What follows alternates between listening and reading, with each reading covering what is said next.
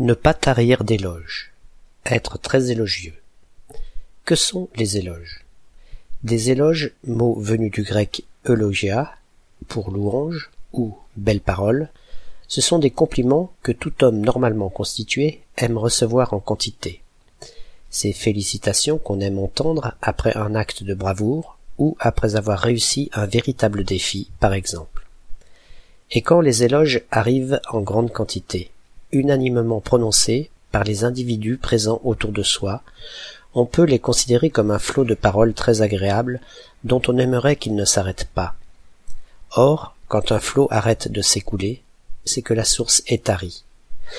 Notre expression n'est donc qu'une simple métaphore qui assimile les éloges nombreux, et parfois mérités, à un flot qui ne tarit pas.